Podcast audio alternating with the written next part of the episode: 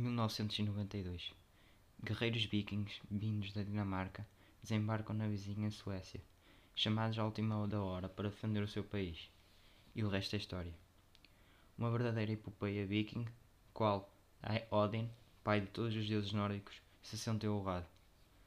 Neste episódio, vou falar da gloriosa caminhada da Dinamarca para a conquista do Europeu de 1992.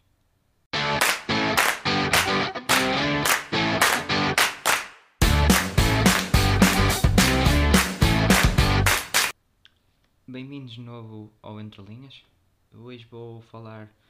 eh, Hoje vai ser o primeiro episódio da, da rubrica Máquina do Tempo, no qual vamos andar para trás no tempo e vamos falar de, de acontecimentos especiais na história do futebol. Eh, Vou aproveitar a, a toada do episódio anterior, no qual falei sobre a evolução do futebol nórdico e que desde já recomendo que ouçam, para falar da história do primeiro título euro- eh, da seleção dinamarquesa. Eh, o Europeu de 1992 eh, realizou-se na Suécia e, e, como já vinha sendo habitual, os portugueses viriam esse europeu pela televisão. Eh, Portugal não se classificou por dois pontos. Portugal ficou no grupo 6 da classificação, um grupo que continha Holanda de Van Basten, Gullit, Ber- Bergkamp, Koeman, comandada pelo glorioso Rinus Mitchell, que saberia por classificar, eh, num formato na altura em que se classificava apenas só o primeiro classificado. E, e também esse grupo continha a Grécia, a Finlândia e Malta. Mas, mas vamos falar sobre o, o principal ator da novela, a Dinamarca. Eh, na Dinamarca viviam-se assim tempos conturbados, eh, depois de, de de praticar um futebol delicioso no Mundial de, do México de 86, eh, com- que fez com que fossem apelidados de Dinamáquina. Eh, mesmo assim acabariam por ser eliminados nos oitavos final pela Espanha por uns expressivos 5-1. Um, depois de uma, uma campanha paupérrima no, no Euro nove- 88 e, de- e depois de não se classificarem para o Mundial de 90 eh, na Itália, eh, ocorreu uma mudança de treinador. Eh, Richard Muller Nielsen assumia assim o, o cargo em 1990, substituindo uh, Piontek. Um, Nielsen eh, adotou um estilo contradizente à, à forma de jogar da, da, que vinha a ser praticado na Dinamarca, o que era uma, antes uma Dinamarca que jogava um futebol randilhado, ofensivo, passou a ser uma Dinamarca a esperar pelo erro e a jogar de forma pra- pragmática. Hum, a classificação para o Europeu de 92. hum, Dinamarca caiu no grupo, no grupo 4 com a Jugoslávia, a Irlanda do Norte, a Áustria e as Ilhas Faroé. Eh, as lutas que luta- as equipas que lutariam pela classificação desde logo caras seria a Jugoslávia e a Dinamarca, sendo as duas favoritas, eh, sendo que havia até um, um, um favoritismo maior para a Jugoslávia, sendo que era na altura eh, considerado o Brasil da Europa, tinha um leque de grandes jogadores, Pansev, Savicevic, Stojkovic, que haviam sido campeões europeus no, no Estrela Vermelha em 1991.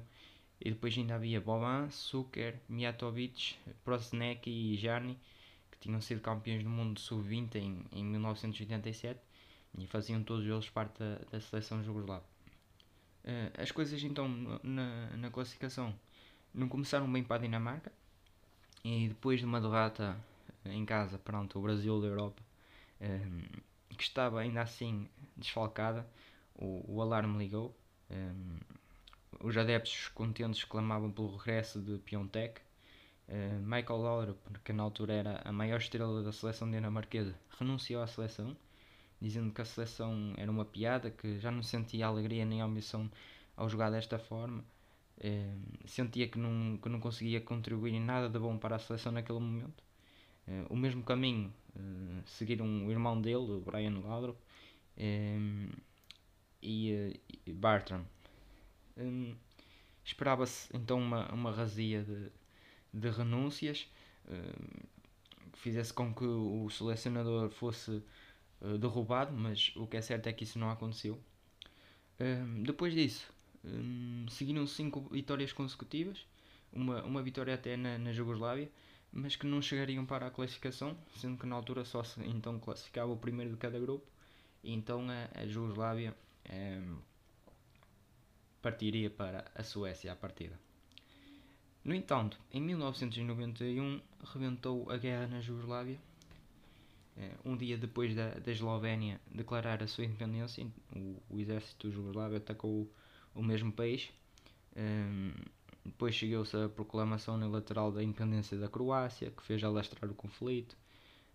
Depois, em 1992, a guerra chega à Bósnia-Herzegovina, com o, o exército jugoslavo a apoiar milícias sérvias apoiadas por Radovan Karadzic um, no combate contra os croatas e bósnios muçulmanos. Um, a preocupação uh, com a escala de, do conflito levou as Nações Unidas a votarem um conjunto de, de resoluções com o objetivo de parar a, a, a guerra, um, apelando a, a um, um cessar-fogo que não foi respeitado de, de ambos os lados.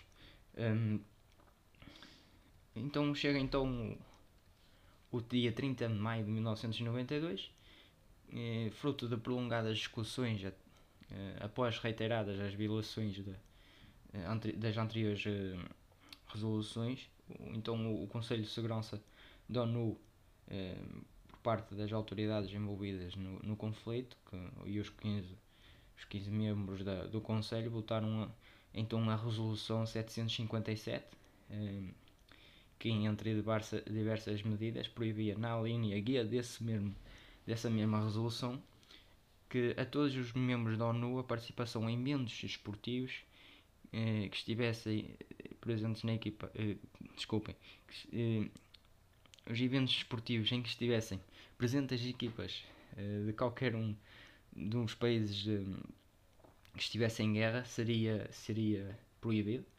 Então, assim sendo, esta resolução fez com que forçasse a FIFA a suspender a Federação Jugoslávia um, ehm, e até mesmo a UEFA, que acabou então, então para, por uh, excluir a, a Jugoslávia do Europeu de, de 92. Então, horas depois de, se, de ser concluída essa, essa resolução, uh, chega à sede da Federação Dinamarquesa o convite para, para um, tomar o lugar do, do, dos jugoslavos. Um convite que já estava a prever, tendo em conta toda a conjuntura que se vivia. Um, os jogadores dinamarqueses já se encontravam uh, de férias. Uh, e, tudo bem que havia um pré-aviso de convocatória devido a toda a situação, mas então eles tiveram que trocar a praia pelos treinos, uh, fizeram a mala eh, e apanharam o avião para estar presentes no, na Suécia eh, no torneio das suas vidas. Um, para o torneio, Nilsson ainda conseguiu o Brian Lawler, uh, mas Michael Laudrup dizia que enquanto Nilsson estivesse na seleção nunca mais voltaria lá, algo que depois viria a ser contrariado, mas é mais, mais à frente falaremos. Um, então a Dinamarca acaba por ser encaixada num grupo muito complicado, com os teoricamente favoritos Inglaterra, de Gary Lineker, Alan Shearer, Stuart Pearce, uh, Gascoigne estava lesionado, por isso não participou, e a França de Jean-Pierre Papin, Deschamps e Cantona, uh, e também tinha os anfitriões da, da Suécia, Thomas Brolin que, e Schwarz e Term, que contavam no leque da Suécia e que na altura até Schwarz e Term jogavam no, no Benfica. Um, o jogo inaugural da Dinamarca era contra a Inglaterra, eh, que, que arrancou então um, um surpreendente empate a zero. Um, uh, Seguia-se então a, a anfitriã, a Suécia. Um, nesse jogo, a Dinamarca acabaria por perder, uma derrota por, por 1-0, com a estrela sueca, Brolin, a marcar o gol. E assim, esta derrota poderia colocar em xeque uma passagem à segunda, à segunda fase. Um, mas ainda havia hipótese, tendo em conta que a, França, a França empatou o jogo também com a, com a Inglaterra, então necessitaria de, bastava uma vitória da, da Dinamarca para se classificar. Assim, assim então ficaram todas as minhas emoções guardadas para o último jogo do grupo, uh, em qual na qual a Dinamarca ia, ia defrontar a França. Um, para dificultar as coisas no, no jogo da França. Um, a Dinamarca deu-se privada de Kim Bilford, uh, que regressou a casa um, devido à sua filha de 7 anos uh, que tinha leucemia ter uma recaída e estava em estado crítico. Um, mas a Dinamarca foi para a partida, uh, teve sorte, não é? Logo, logo nos primeiros minutos adiantou-se, logo aos 7 minutos da partida. Um, depois na segunda parte a França entrou decidida a, mudar o rumo porque necessitava de uma vitória para se classificar. Um, então a, aos 15 minutos da segunda parte, Cantona com um passo calcanhar, escolhe Papin que fuzila Schmeichel. Um, mas a 10 minutos da, no final da partida surge o herói vindo do banco Elstrup marca e leva a seleção dinamarquesa a uma improvável classificação para as meias finais. Um, nas meias finais chega outro osso duro de roer, um, então fica determinado que a Dinamarca desfrutasse até então os campeões da Europa, os holandeses. Um, a poderosa seleção holandesa tinha na, na sua congênere Van Basten, Gullit, Bergkamp, Koeman, Rijkaard. E era comandada então por, pelo professor de Johan Cruyff, uh, Rinus Mitchell. Um, uh, os holandeses vinham, vinham para o jogo, vinham para o jogo assim um pouco de, de, de uma forma tranquila, achavam que, que iam passar facilmente sobre, sobre, sobre os dinamarqueses, uh, mas não foi isso que aconteceu. Uh, acabou por abordar o jogo de uma forma diferente, uh, deu mais liberdade de movimentos a Brian Laudrup, que fez uma tremenda partida, deixando em água os, os, defesas holandeses. Um, o mesmo Laudrup assiste Eric Larsen para o, o primeiro golo aos 5 minutos, mas aos 23, com a Holanda a pressionar, consegue o empate através de Bergkamp. No entanto, contra a corrente do jogo, a Dinamarca uh, chega ao 2-1. Um, ehm, chega ao 2-1, coloca-se novo em vantagem com Larsen. Aproveitar um, remate de Laudrup que foi desviado e, chega assim ao 2-1 aos 33 minutos da, da primeira parte. Na segunda parte, a Holanda entra determinada a virar o jogo e, e, de forma, entrou de forma muito intensa, muito impressionante, e só, mas só conseguiu o empate uh, aos 86 minutos por Raikar e deitou por terra, ainda que por breves momentos, uh, que a Dinamarca alcançasse a, a, a memorável final. Um, os dinamarqueses viram-se então obrigados a ir prolongamento, completamente desfalcados uh, e desgastados fisicamente, tendo em conta que Brian Laudrup e, e o lateral Anderson saíram lesionados, e, e, e então também o, o lateral direito uh, Savianek que tinha que ir para a frente de ataque, pois na altura só havia as duas substituições e já tinham sido realizadas. Então tive que fazer essa permuta, alterar. Uh, então o lateral direito passou a jogar na frente de ataque. Ehm, mas mesmo assim, os Vikings aguentariam e levariam o jogo para penaltis. Nos penaltis, a estrela da companhia da Holanda, Van Basten, permite a defesa a Schmeichel. Uh, e os restantes penaltis foram todos marcados, quer da Holanda quer da Dinamarca, à exceção de Van Basten. Um, e chega então um penalti decisivo.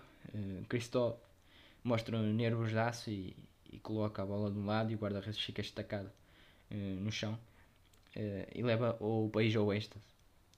Um, na final, tem pelo caminho a Alemanha, na altura campeã mundial e que vivia momentos de reunificação após a queda do muro de Berlim. Um, a Dinamarca entra sem pressão no jogo, tendo em conta tudo o que tinha sido alcançado ali, que era quase como, entre aspas, obra do acaso. Uh, e só uma grande exibição levaria os, dinamar os dinamarqueses à glória interna. Uh, a Alemanha, favorita, uh, começa o jogo melhor, mas não tardou a que a Dinamarca equilibrasse a partida e chegasse ao gol. Poulsen, com o remate fora da área, faz 1-0. curiosamente, foi o seu único gol na seleção. Uh, e a partir daí a, Dinamarca resguarda-se e joga de forma inteligente. Uh, do outro lado, havia um perigo chamado Klinsmann, que tentou, tentou e tentou, mas tinha, tinha pela frente um Peter Schmeichel, que foi considerado o homem da final. Um, na segunda parte, a Alemanha intensifica ainda mais a, a, sua pressão, mas era impossível passar, passar por Schmeichel. Um, os jogadores dinamarqueses acabaram mesmo por assumir após o jogo que, que se a Alemanha marca o, o, empate, eles acabariam por perder o jogo devido a tamanho avalanche que estavam a sofrer e, e todo o desgaste físico que tinham. Um, mas contra a corrente do jogo, então, uh, em contra-ataque aparece o 2 com Belfort, um homem que foi visitar então a sua filha que tinha leucemia, que regressou a pedido, a pedido da mesma para, para ajudar os vikings dinamarqueses. Uh, após o final, o final, o final do jogo, uh, viveu-se viveu-se o puro êxtase, os jogadores a celebrarem no, no campo, os adeptos a, a, invadir o mesmo, porque era a história que corria em frente dos seus olhos, uma história improvável e, e que provavelmente não, nada do género se, se irá repetir. Uh, no regresso a casa, os heróis foram, foram recebidos em festa Nilsson, na altura, que, que era, passou de contestado a, a exaltado. Uh, segundo segundo os, os heróis que conquistaram este troféu, uh, esta conquista deveu-se ao, ao, forte espírito coletivo que se viveu naquele europeu. Uh, claro que com o dedo de Nilsson, que, que deu muita liberdade aos jogadores e que fez com que os laços entre o treinador e os jogadores se fortalecessem, pois não eram antes, antes do europeu não era, as relações não estavam as melhores. Um, daí em diante, a Dinamarca ainda conquistaria a Taça de Confederações em 1995. Uh, Michael Laudrup, então, a contrariar-se um pouco, uh, regressaria em 1993. Uh, mas Nilsson seria demitido em 1996, depois não se, de não se classificar para o Mundial 94 nos Estados Unidos e após a, a queda na fase de grupos do Euro 96. Esta história prova que não existe impossíveis no futebol, eh, de não classificada a repescada, eh, aos jogadores terem de interromper as férias, a se tornarem então senhores da Europa. Eh, chega assim ao final o primeiro episódio da Máquina do Tempo. Futuramente regressarei com outra história incrível. Aproveitei já para, para dizer para que me sigam nas redes sociais, no Facebook Entre Linhas, eh, no Instagram Entre Linhas Podcast e no Twitter Entre Linhas. Um abraço a todos, fiquem bem.